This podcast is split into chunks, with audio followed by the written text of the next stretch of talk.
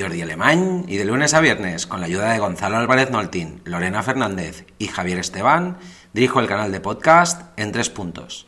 En Tres Puntos es un programa de actualidad y opinión en el que con un formato sencillo y lenguaje coloquial analizamos, reflexionamos y proponemos soluciones a retos de presente y futuro a los que nos enfrentamos todos. Nuestro objetivo es fomentar conciencia y promover la inteligencia colectiva, de ahí que tratemos de abordar los temas desde la objetividad y con la máxima racionalidad. El programa sigue una estructura ágil, amena y un patrón muy sencillo. Análisis, reflexión y propuesta de solución. Hoy, en En Tres Puntos, vamos a hablar de un tema que nos afecta y mucho, como es el desempleo en nuestro país. Hoy, en En Tres Puntos, el paro en España, la historia interminable. ¿Te apuntas?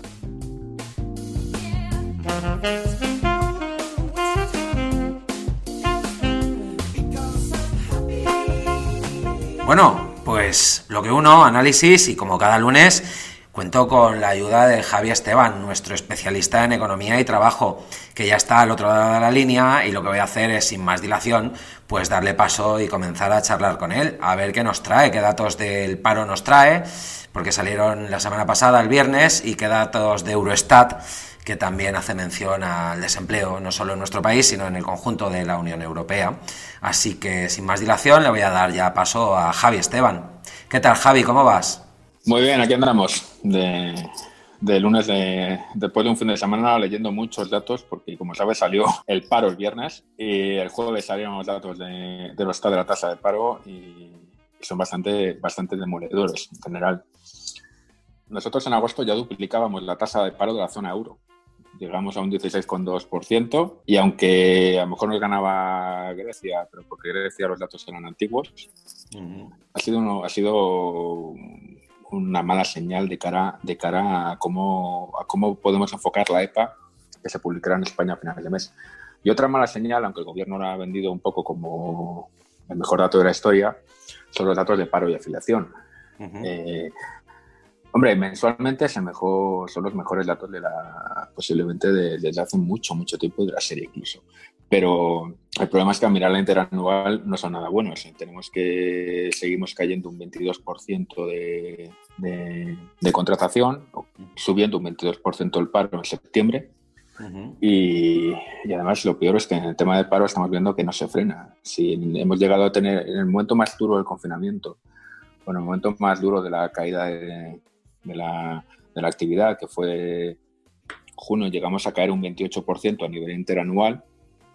Ahora mismo estamos en 6 puntos menos solo. La contratación eh, se, se, desplomó un 42% durante el confinamiento y ahora mismo se sigue, se sigue, se sigue desplomando un 22%. Esto demuestra que realmente no nos estamos recuperando no solo, no tanto porque subo el paro, sino porque no se está creando empleo, no se está contratando. Y eso en verano ha sido letal. Por eso, bueno, los datos históricos mensuales eh, son buenos hasta cierto punto. Si partimos del punto mínimo, es imposible que, no haya mejoría. Sí, yo he estado leyendo, Javi, también todo el fin de semana, pero la verdad es que como tú apuntas, son datos muy preocupantes.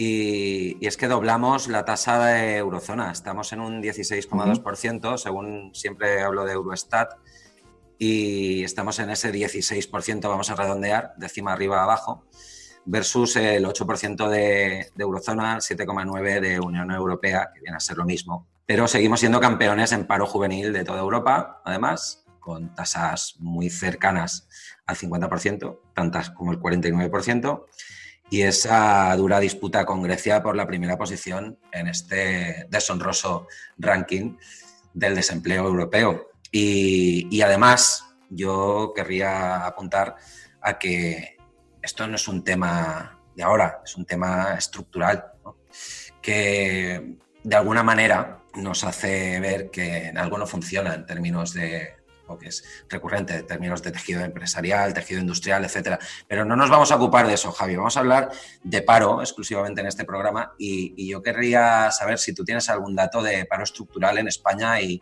en qué rango se mueve. El paro estructural se mueve en un rango en alrededor del 10%, según los últimos datos que, ha ido dando el Banco de España y otras fuentes.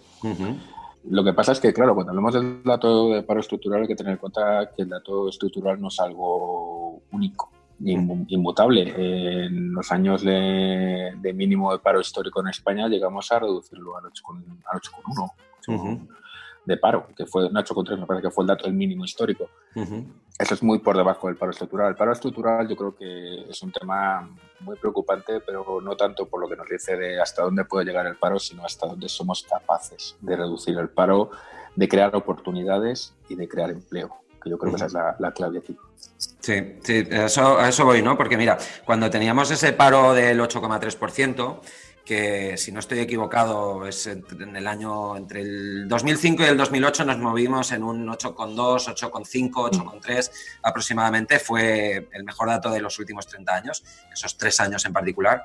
Bueno, pues estamos hablando de que en ese momento la construcción eh, ocupaba o pesaba cerca de un 15% del PIB, ocupaba un buen número de, de trabajadores y hoy en día hemos sustituido construcción por turismo.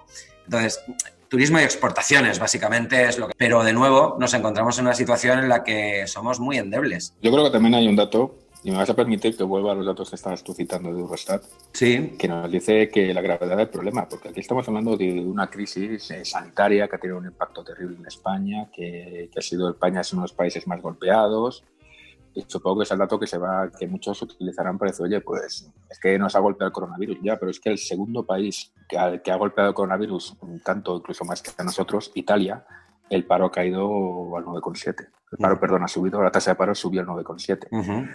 Eh, que son cinco puntos menos que nosotros. Sí. Creo que eso demuestra que tenemos un, un problema de, de, cómo hemos enfocado pues, el modelo económico en la recuperación. Es decir, la recuperación se basó, como tú bien dices, en el turismo, una coyuntura internacional muy favorable para el turismo en España en esos años. Y las exportaciones también nos, nos, beneficiaron y compensó también pues, caídas en la construcción, caídas en la industria y en otros sectores. Y yo creo que se echó, como dicen las ruedas, se apostó todo a, a, esos números y se olvidó todo lo demás y ahora estamos pagando las consecuencias. Dicho muy, a lo mejor generalizo un poco, pero creo que el diagnóstico que yo haría sería ese. Sí, a ver, al final yo resumiría, por un poco por cerrar el bloque 1, en que, punto uno, España siempre ha estado a la cabeza de Europa en términos de paro, teniendo en cuenta que el paro más alto de la eh, zona euro en pleno, pues vamos a decir, periodo álgido de la pandemia o incluso en esta segunda ola está en el 8% y nuestro paro estructural ya supera ese dato, pues siempre vamos a la cabeza en, en esta desgraciada lista del desempleo, tanto juvenil como el, como el total. En segundo lugar, diría que pensamos poco a largo plazo y eso pues, se refleja en este tipo de situaciones, que cada vez que, que viene una ventolera somos los primeros en constiparnos. ¿no?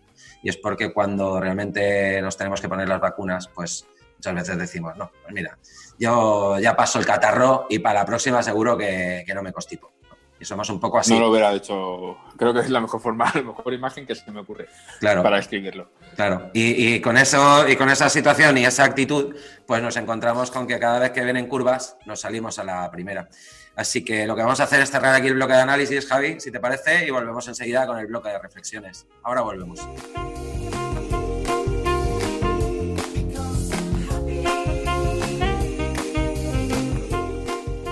Bien, pues ya estamos de vuelta en el bloque 2, el bloque de las reflexiones. Hoy, como cada lunes, contamos con Javi Esteban, con la opinión y, sobre todo con la experiencia como analista de economía y empleo que nos aporta Javi.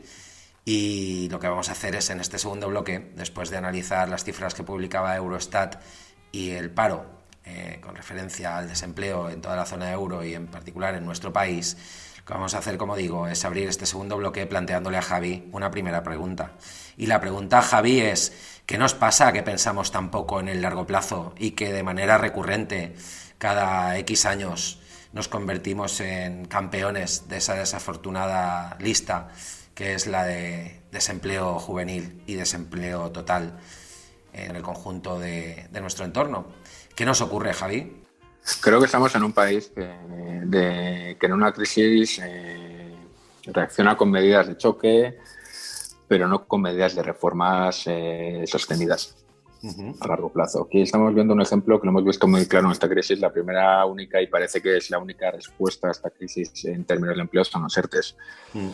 Eh, los ERTES en este pasado mes de septiembre, mientras se negociaba y se discutía la famosa prórroga de la que hablamos tú y yo la semana pasada, ¿Sí? eh, los ERTES han, básicamente, esa, la reducción de afectados por ERTE se ha congelado. Es decir, estamos 84.000 personas menos que a lo mejor el mes pasado. Entonces, eh, eso demuestra que hay un, hay un enquistamiento en, en esa medida Y puede que vaya más. Entonces, yo creo que es un poco, es un, poco una- un ejemplo de lo que ocurre en general. Eh, aprobamos medidas eh, que en el corto plazo funcionan muy bien, pero no pensamos en el medio y en el largo. Y eso yo creo que es el gran problema. Nos lo dice muchas veces, esta la semana pasada nos lo dijo el Fondo Monetario Internacional, Bruselas nos lo dice reiteradamente, y nosotros siempre lo entendemos con recetas que a lo mejor no vienen al caso. Estoy de acuerdo, Javi, porque mira, te voy a dar algún dato reflexivo. Eh, cuando miramos a esos 3.300.000 parados, a los que algunas fuentes apuntan, pues lo bajamos el análisis a un segundo nivel y nos encontramos con un montón de jóvenes que se encuentran en desempleo. Somos, como hemos apuntado en el bloque 1, líderes en Europa de esa lista de desempleados menores de 30 años, vamos a decir, entre los 16 y los 30 años, que es lo que se considera joven. Tenemos casi un millón de, de lo que se viene a etiquetar como ninis. No me gustan las etiquetas, pero bueno, por dar una foto, un dato muy gráfico, casi un millón de chicos con menos de 30 años que ni estudian ni trabajan. Eh, tenemos por otra parte 1,8 millones de desempleados mayores de 45 años y casi la mitad de ellos o algo más de la mitad de ellos no tienen estudios. Y cuando doy estos datos lo hago en referencia a lo que estamos comentando del no pensar en el largo plazo, porque estos, estas personas que se encuentran desempleadas ahora, en particular los mayores de 45 años, son personas que en, el año, en los años 90, finales de los 90, dejaron los estudios porque España iba bien, porque aquí se construyen más casas que en ningún sitio y porque pensaban, bueno, total, si me voy a la obra y me pongo a poner tochos, gano lo mismo que lo que voy a ganar aunque estudie y luego me pase cinco años en la universidad y acabe trabajando como graduado universitario poniendo pinchos en un bar. Entonces, a eso me refiero cuando no tratamos el largo plazo, en que tenemos que empezar a pensar, al menos yo lo creo así, en qué va a ocurrir no en el 2021, sino en el 2040, porque de aquellos lodos o de aquellos polvos vienen estos lodos, como se suele decir, ¿no? No hemos tomado medidas en los años 90, no hemos tomado medidas en los años 2000, no hemos tomado medidas en el 2008 y lo que vamos haciendo es parchear. No sé qué piensas tú de, de este tema. Es pero- que pues, yo creo que no son los lodos que van a venir en 2040, son lodos que están aquí. Estamos viendo también la evolución del paro de mayores de 45 años. Ujú, De gente que a lo mejor en su juventud no se formó, no tuvo las oportunidades, pero estamos viendo gente cada vez más mayor que tiene cada vez más dificultades para reintegrarse al mercado de trabajo porque no tiene formación o no tiene, o no tiene oportunidades. Yo creo que es un problema, es un problema que hay que tener en cuenta, pero se tiene que tenido en cuenta hace, hace 20 años. Estamos hablando hoy de la tasa de empleo juvenil como si fuera el San Benito de siempre. Entonces, eh, mm, hay que, ya, ya no es una cuestión solo de actuar sobre el desempleo juvenil, hay que actuar en bloque. Mm. Ya, ya el problema es que tenemos, se nos ha juntado una tasa de paro juvenil y un problema de paro juvenil muy importante y se nos ha juntado una tasa de paro senior también muy importante, porque no hemos hecho lo que tenemos que haber hecho en el pasado. Hemos enfocado un problema solo pues para que tenga más, más formación, tenga más cosas, pero es que el problema ya está aquí por los, por los dos lados. Y también te digo, posiblemente en el futuro los jóvenes que ahora tienen más formación, porque se ha reducido el abandono escolar, Ujú. también se ha reducido en la última década, los jóvenes que tienen más, más formación eh, quizá tengan menos problemas en el futuro, no lo sabemos todavía. Ujú. Pero desde luego los, los jóvenes de la burbuja inmobiliaria, los jóvenes de la crisis de 2008, ya no son jóvenes, ya son gente de eh, 35, 40 años, gente con familias, gente con una vida formada y que siguen siendo las mismas víctimas de una situación que nos hizo en su momento también. Es decir, yo creo que el problema este no es una cuestión de separar, es una cuestión de que entender que hay un problema no solo de paro juvenil, sino de desarrollo de la carrera laboral de los españoles. Absolutamente, Javi, absolutamente. Porque te voy a dar un dato. Mira, creo que, que nos tenemos que plantear una- un par de reflexiones. ¿no? La primera es si esto no será un tema de discurso político y de percepciones, y, y voy con ella. En el 1998-1999, años de donde se estaba obrando el milagro económico español, el paro se situaba en el 15,6%, muy cercano a la cifra de este último, este último Eurostat. Sin embargo, parecía que éramos campeones del mundo en todo, que estábamos superando Europa en todas las métricas. Eh, construíamos más casas que nadie, que Alemania, Inglaterra, Francia Italia juntos, y nos sentíamos muy orgullosos. Y el dato de paro era del 15,6%. Entonces, mi primera reflexión, ahora iré con la segunda, pero te voy a dejar que me respondas a esta o que me des tu opinión acerca de estas reflexiones. ¿No será que de alguna manera estamos en modo pesimista y la confianza y el discurso político hacen o contagian a la sociedad y nos hacen ver una mera cifra de una u otra manera? Yo discrepo en ese diagnóstico. Me vas a permitir que discrepe. Claro que sí. Porque yo creo que hay un factor que también hay que tener en cuenta. En la crisis de los años 90, la crisis que, bueno, que Aznar cuando llegó al poder empezó a hablar, eh, hubo un rebote y el gobierno de Aznar empezó a hablar del, del milagro económico y esa situación. Había una situación diferencial, es decir, esa crisis no se había afectado tanto al empleo indefinido y a la calidad del empleo de los que tenían un empleo indefinido y un sueldo más o menos bien, como afectó la crisis financiera. En la crisis financiera nos encontramos, partimos de una situación en la que había gente con unos sueldos muy altos, gente que en una situación de pleno empleo y el shock fue mucho más grave. Y aparte, como fue más tiempo, no se llevó solo por delante, que es lo que suele ocurrir con la crisis, que se llevan por delante el empleo temporal, se llevó por delante el empleo, mucho empleo indefinido y eso agravó mucho más la situación. Yo creo que, fue una crisis de seis años, realmente, hasta que la gente, o seis o incluso siete años, hasta que la gente empezó a notar un poquito la, la recuperación, que no la nota todavía. Hemos llegado a 2019 con una situación un poco de frenazo de la, del rebote económico o de, la, de rebote o de subida, como quieras llamarlo, pero llegamos a 2019 con un enfriamiento de la actividad económica y de crecimiento del empleo. Y la gente se encuentra con que no tiene. Yo creo que hay muchísimos, muchísimos españoles españolas que no tienen la sensación de haber superado la crisis anterior y ahora les ha caído esto. Muy bien. Entonces yo creo que ese pesimismo está, es inevitable, pero tiene, tiene una base lógica. Está justificado. Muy bien. Yo te voy a dar otro ángulo, a ver qué te parece. ¿No será que el perfil social, el perfil del ciudadano español y en general de, las personas a nivel mundial ha cambiado mucho porque en, en, estos últimos, vamos a decir, 10 años, incluso 20 años, la tecnología ha transformado radicalmente el mercado laboral?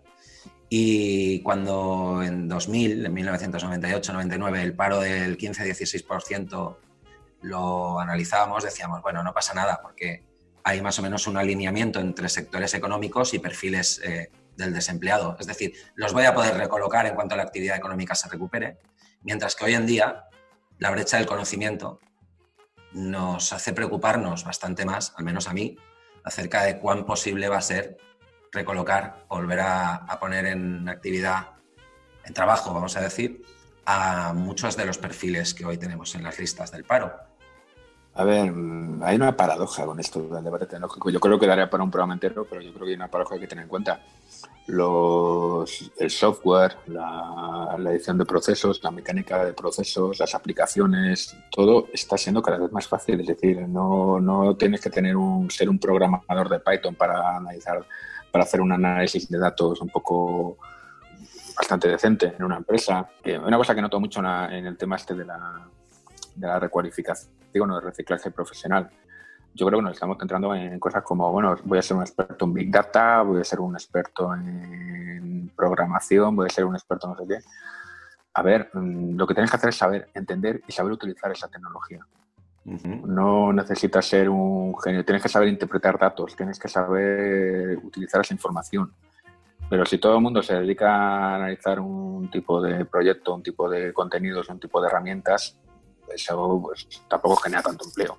Estoy de acuerdo. Las competencias, como decía el otro día el Fondo Monetario Internacional, ya no es una cuestión de títulos o de titulación profesional, sino de competencias. Cada vez estamos viendo más hacia la gente que sea capaz de de analizar con inteligencia un dato y a lo mejor usar, aunque tenga que hacerlo con un Excel, quizás sea más valioso para una empresa que una persona que te hace un programa súper complicado, súper super extraño, pero que a lo mejor hace lo mismo que una persona que con un buen criterio. Creo que, que eso es un poco en esa fase de transformación en la que estamos. Tenemos que empezar a determinar eh, las competencias duras, por decirlo así, de las plantas. Es decir, hasta qué punto podemos, porque si no, no vamos a saber reciclar muy bien a mucha gente que tiene que reciclar y vamos a rechazar a la gente pues porque a lo mejor no tiene un título tecnológico del máximo nivel, pues a lo mejor no lo necesitas para esa posición. Yo creo que eso también hay que tener en cuenta. Hmm. Y creo que no se entiende muy bien cuando estamos planificando el tema de la formación. Eh, aquí en España es muy recurrente el tema de que no hay expertos en tecnología, no se contratan, pero si ves la tasa de paro de Eurostat hmm. para los expertos de actividades tecnológicas, España es de las más altas de Europa o la más alta y estamos hablando de un 13,7% de paro pues de profesionales formados en tecnología. Muy bien, Javi, pues hemos hecho un bloque 2 extenso, así que eso que me estás contando, de que no acabamos de entender muy bien el tema de la formación en tecnología y el resto de medidas, me lo vas a contar ya en el bloque 3, ¿te parece? Volvemos en unos segundos. Hasta ahora.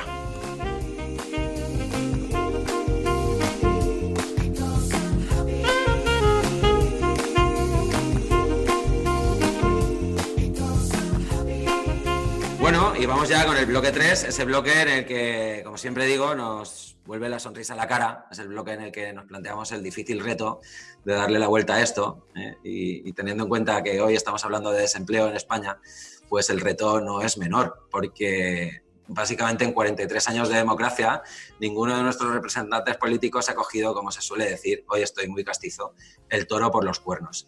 Así que voy a ver, Javi, si tiene alguna idea de cómo le podemos dar la vuelta a esto. Javi, como miembro de En Tres Puntos, ¿cómo le ponemos solución a esto que, trascienda del mero parche político, que es lo que vemos desde los últimos 30 o 40 años?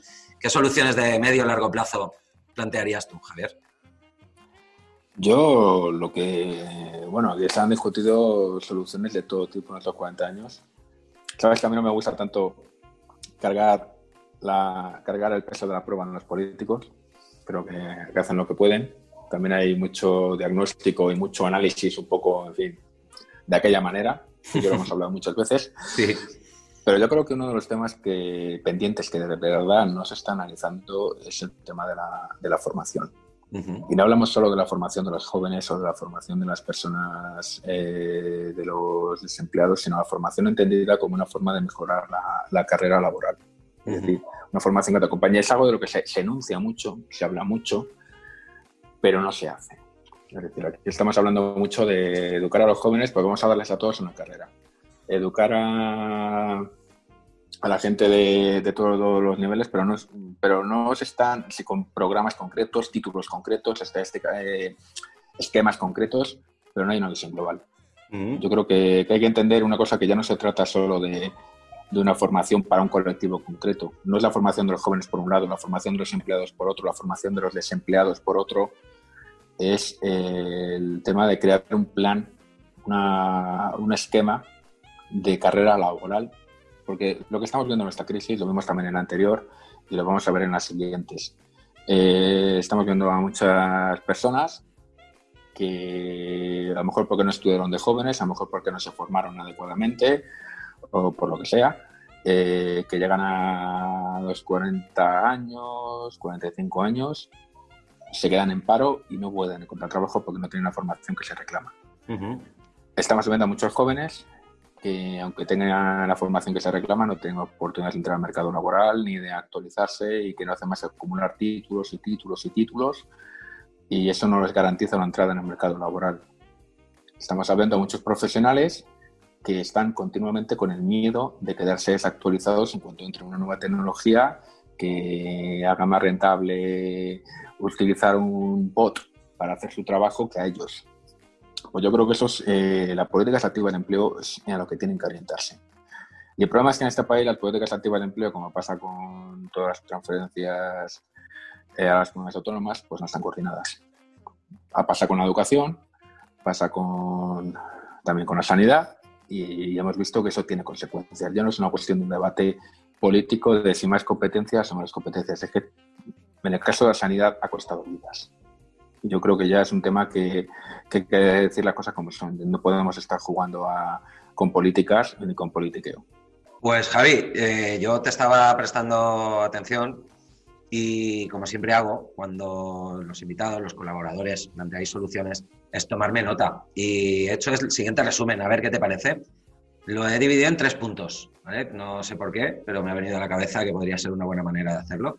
Y, el primer punto sería educar a, los chicos cuando, bueno, desde la adolescencia, desde, vamos a decir, primaria y secundaria, en, no solo en educación académica, en educación curricular, sino también en cómo plantear y gestionar su propia carrera. En segundo lugar, políticas activas de empleo. Creo que ahí el actor principal tiene que ser el gobierno, obviamente, porque es el que tiene la capacidad de legislar. Pero eso me lleva al punto 3 de la lista, que sería la colaboración público-privada. Y es que ahí incorporaríamos a otros actores sociales, principalmente empresas, sindicatos o todo aquel que tenga algo que decir en términos, sobre todo algo que decir, no, no solo por decirlo, sino por contribuir a la mejora de nuestra sociedad. Y esa colaboración nos debería llevar a un alineamiento de todos esos planes, el plan individual de cada persona, de cada ciudadano, con una visión y una cultura de largo plazo alineado con una política activa de empleo por parte del gobierno y sobre todo alineado con planes medio y largo placistas de todos los actores sociales. Así es como yo lo interpreto, lo que tú nos contabas. No sé si lo he hecho bien, si lo he resumido de manera adecuada. Me parece, me parece perfecto lo que dices, estoy de acuerdo contigo, pero también te voy a decir una cosa que creo que es realista, o, más bien pesimista. En este caso, lo que tú hablas de la colaboración pública-privada.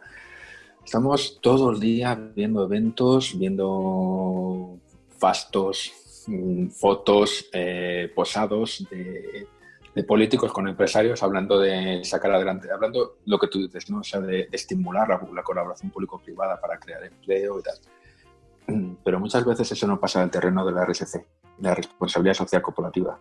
No pasa al terreno de las fotos porque a la hora de ponerlo en marcha es muy complicado. Por ejemplo, el tema de las políticas activas de empleo, la, la idea de establecer un sistema de colaboración público-privada con las agencias de colocación, Sabes que es un proyecto que duró dos legislaturas, casi ponerlo en marcha, fue complicadísimo, generó casi un terremoto en el sector y luego muchas empresas ni siquiera entraron.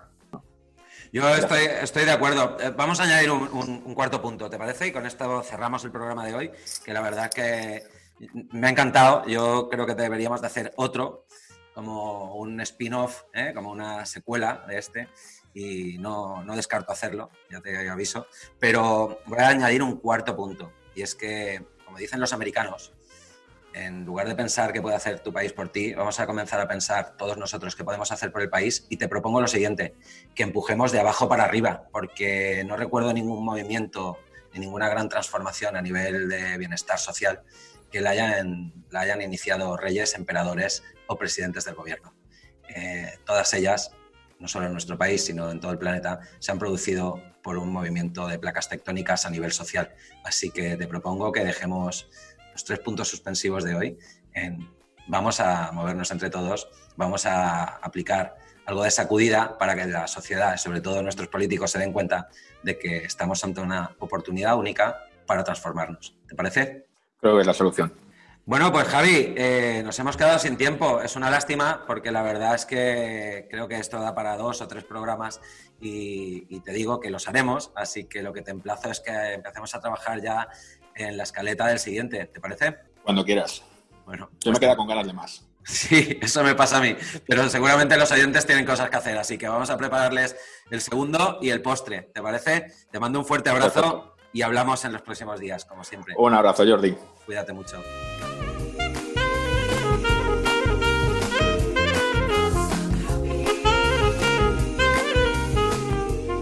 Nada, lo dicho, nos hemos quedado sin tiempo. Me despido de Javi, me despido de todos vosotros. Os invito a que nos continuéis dando apoyo en nuestra página www.entrespuntos.com y una vez allí, canal podcast, donde encontraréis los cinco últimos programas y además los enlaces a las ocho plataformas donde a diario, de lunes a viernes, vais a poder recibir en vuestro email o vuestro teléfono móvil los últimos capítulos antes que nadie. Nada más, cuidaros mucho, un abrazo muy fuerte, estad todos muy sanos y nos escuchamos en el próximo programa. Chao.